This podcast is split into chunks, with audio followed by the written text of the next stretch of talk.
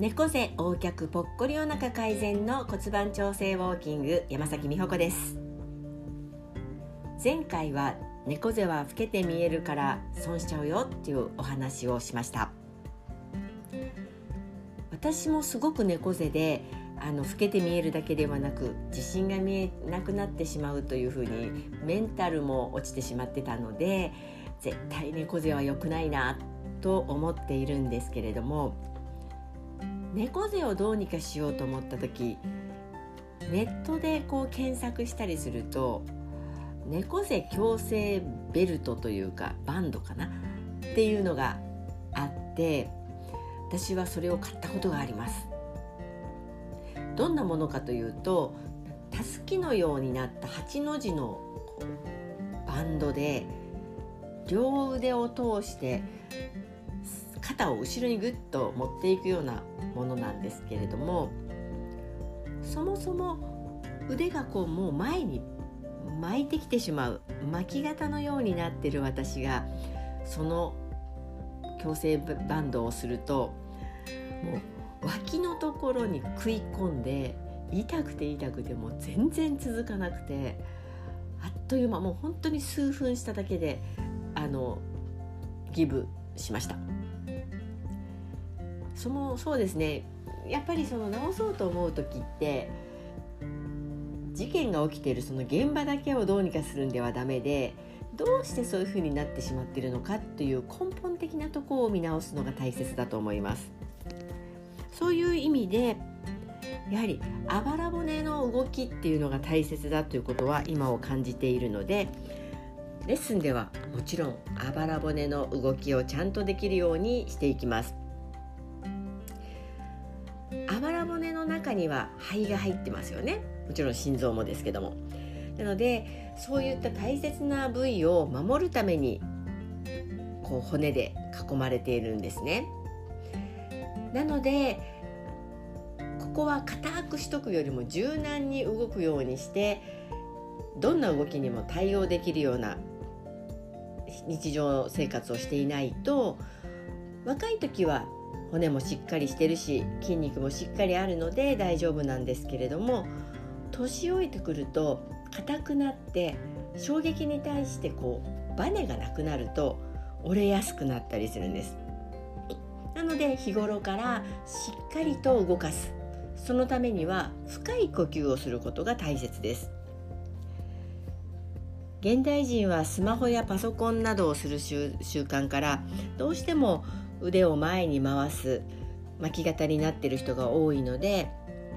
いきなりあの呼吸を直す見直すっていうのは難しいとは思うんですけれども意識することは大切です。で今日私がご提案したいのは深呼吸をどうせするならまず椅子に座って骨盤をしっかりと立てるようにします。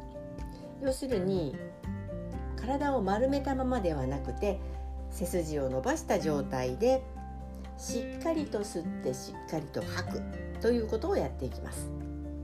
ただしっかりと吸おうと思ったら吐き切らないと入ってこないんですよね呼吸が。あのコップの水を思い浮かべていただくとイメージしやすいんですけれども綺麗なお水で満杯に満杯にしようと思うとまず一回全部捨ててしまわないと綺麗になりませんよね。綺麗な水でいっぱいにしたい。そのイメージで呼吸も空気をね新しい空気を取り入れたい。っていう時は吐き切ることが大切です。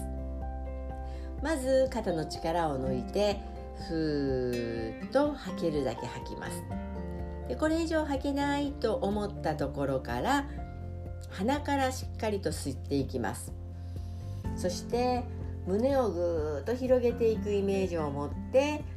これ以上入らないってとこまで入れたら吸った時間の倍の時間をかけて吐いていくのがコツです。例えば5秒で吸ったら10秒で吐く。4秒で吸ったら8秒で吐く。とにかく吐き切るっていうところに意識を持っていく。それを1日10回でいいのでやっていくと少しずつあばら骨の動きが良くなっていきます。肋骨ですね。そうすると体を起こした時に肩が後ろに行きやすくなるので猫背の改善につながってきます。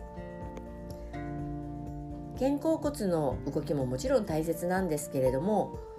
まず胴体部分をきちんと起こせる体。というのを作っていくのが重要になるかと思います。レッスンではウエストの回の時に呼吸法を入れています。腹式呼吸胸式呼吸どちらもレッスンをしてできるようにします。そして最終的には両方とも合わせ技のような呼吸ができるところが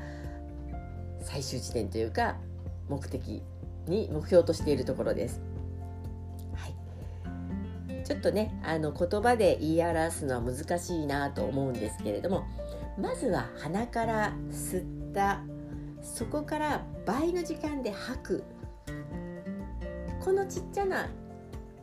ことでいいのでまずそこからやってみませんか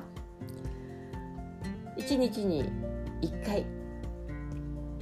時間を決めてというか朝起きたらやるって決めてしまったら習慣になりますので是非やってみてください骨盤調整ウォーキング山崎美穂子でした。